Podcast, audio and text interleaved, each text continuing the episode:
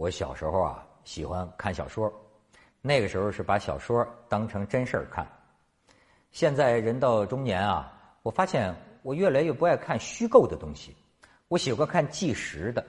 我现在啊是把真事儿当成小说看，所以啊我就说那天这个诺贝尔文学奖的得主那女作家阿列克谢耶维奇，我对她写东西的路子啊挺喜欢，因为她是采访很多很多人。然后呢，写的都是他们的真事儿，而且我就是老憋不住想借着他呀说说这个切尔诺贝利核电站。他写的这个切尔诺贝利核电站呢，您可以去看看，其中太多触目惊心，而且啊，这里边能让咱们提高一个高度，什么高度啊？我看了之后，我就产生一个不靠谱的一个猜测，就是啊，一九八六年。四月二十六号凌晨一点二十三分，切尔诺贝利核电站爆炸，大家伙，蘑菇云呐！你知道它这个辐射尘是广岛长崎原子弹的多少倍？五百倍，这么大的一个响动。而几年之后，苏联就解体了。所以我就直觉，我老觉得切尔诺贝利核电站呢，就是苏联的丧钟。给苏联解体敲响的丧钟。为什么？因为整个都太苏联了。阿列克谢耶维奇他就这么讲啊，他说：“这个这个核电站本身就是苏联梦的一部分，因为列宁说啊，共产主义什么是共产主义啊？就是苏维埃加电气化。哎，西方这不是冷战嘛，比赛登月。”那西方也搞核电站，那这个苏联也要搞效率最高的核电站。可是您这制度、您这技术、您这官僚，一切都太落后了。你说这个核电站在爆炸之前，说起来很讽刺的，爆炸之前不久呢，苏联啊开了那个二十七大。二十七大是什么路线呢？改革。那个时候苏联呢，你看。他在最后解体前夕，他也要改革的。他改革，而且提出什么口号啊？反对官僚主义，端正工作作风。结果，这切尔诺贝利这一炸，我看把他这个改革，把他最后的这个希望，把他这个苏联这个共同体存在的根基啊，我觉得给敲散了。他在对内对外，因为切尔诺贝利，我觉得他站不住脚了。你想这个灾难，第一批冲上去的这个消防员，什么都不知道啊，周围的民众完全都不知道啊。那消防员穿着衬衫都上去了，结果回来之后就发现鼻子流血。第一批给送到医院里的，很快他咳嗽、咳嗽、咳嗽，为什么？他被自己内脏的碎片给呛着了，内脏都碎了。这这政府完全不告诉你们是怎么回事啊！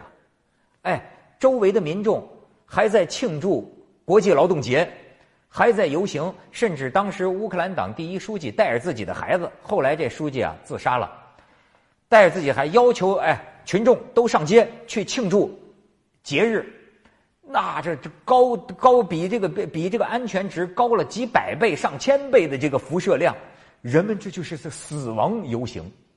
浑然不觉，这就是不告诉你啊。所以说，有一个摄影记者，哎，我觉得他那个细节那是够，你就你就觉得不像是在地球上。他这辈子干的一个最大的错误，就是他在这个直升飞机上，当时这个爆炸了，他就在那个爆炸口啊四号反应堆，他就在那直升机上方，他当时这个记者这种责任责任感使命感，就说我要记录，我要记录下这一切。可是他完全不知道放射的危害。他拉开了直升飞机的这个窗户，探身出去照这个相。你知道当时在这个上空，至少得有几千伦琴呢。就说人体的这个安全量的这个上限是多少？零点零零零一二伦琴，这个范围内我们是安全的。可是当时哈，在这个。火山口啊，等于是啊，高达几千伦琴。这个摄影师在照相，照相的时候他自己也有感觉，他说：“我突然失去了听觉，连直升机的声音我都听不到了。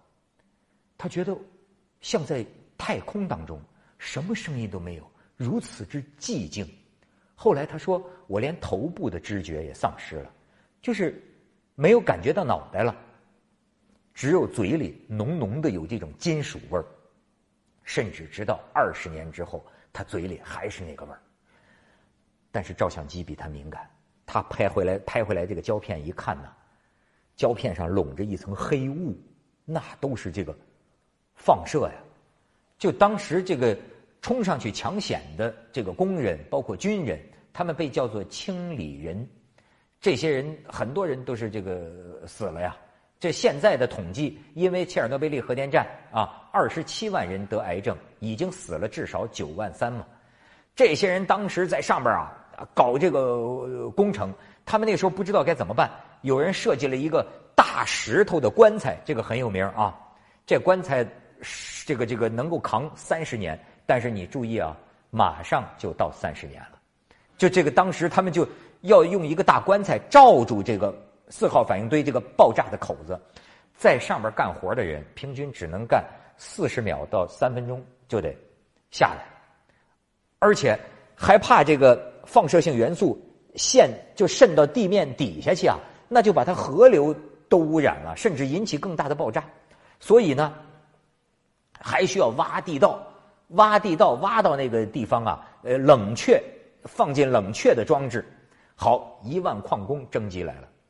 这一万矿工当中，四分之一都没有活过四十岁，他们只有非常简单的这个防护装置。但是你看俄罗斯人，就是这个当时地地地底下这个温度高达五十度的这个高温呐，热呀热呀，全脱了，光着膀子就这么干。这当时就这么一个情况，而且混乱到什么程度？哎，军人一批批的派进去，好。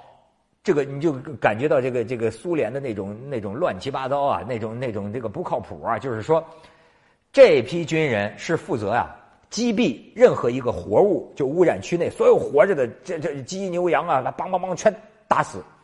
另一批进去是负责挖坑掩埋的，可是两批人都不知道他们在干什么，所以负责掩埋的那帮军人呢，他们一见哎有有鸡有鸡肉吃，把这些被打死的鸡啊全。自己拿起来吃了，把放射吃到肚子里，甚至到后来迁移居民，但是也不告诉这些居民是怎么回事儿。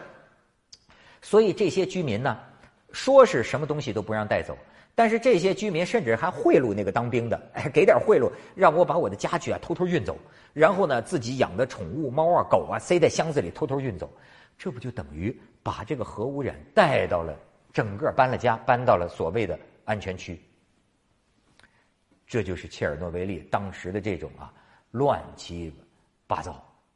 你说还有为什么我说它动摇了国际上它存在的根基啊？当时苏联的领导人是戈尔巴乔夫，戈尔巴乔夫是在爆炸发生八个小时之后 才得到消息。他最初得到的消息啊非常简单，就是说啊切尔诺贝利啊着火了，发生火灾。连爆炸都没提，什么放射都没提，就底下报上来的情况啊，就有隐瞒。然后呢，就是说还反对官僚主义。当时几十个小时之内啊，不知道该怎么办，也不采取什么动作。然后呢，就等着。为什么呢？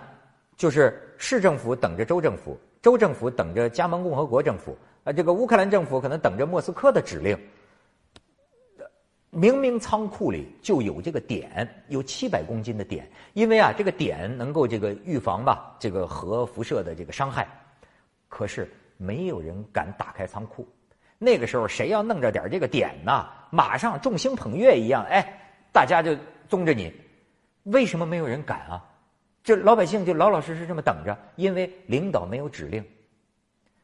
就就是人们对官员和政府的这个害怕。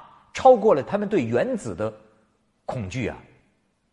就就就，而且作为官员来说，出了这个事情是吧？他对他自己的担心，超过他对人民的担心啊！都想保自己啊！这个行为不光是在一个官员身上体现出来啊，在整个苏联政府身上体现出来啊。因为，哎，欧洲好几个国家都疯了，发现自己这儿出现了这么高的这个辐射，疯了一样的找，最后发现泄漏源不在自己国内，好像是来自他们那个强大的邻居苏联。于是，一直到最后，华盛顿都测出来了，是纷纷问这个苏联。可是六十个小时之内，你知道苏联对外否认，不公布，说哎什么都没有发生。人家说你到底怎么回事啊？我们这儿什么事儿都没有。一直到最后，真是纸里包不住火了。这个这个辐辐辐射尘呐，那家伙到欧洲，到到到到到更远的地方去了。戈尔巴乔夫终于承认了，说：“哎，我们这是是出事了。”但是出事了，他开始怎么说啊？说死了一个工人，死了一个操作员那有两百多号人进了医院啊，这这其中死了七个。先否认，后来公布的时候还在隐瞒这一点。后来戈尔巴乔夫他自己都反思，都这个有很多的反省和忏悔，而且也认为这事儿就是暴露了苏联的问题。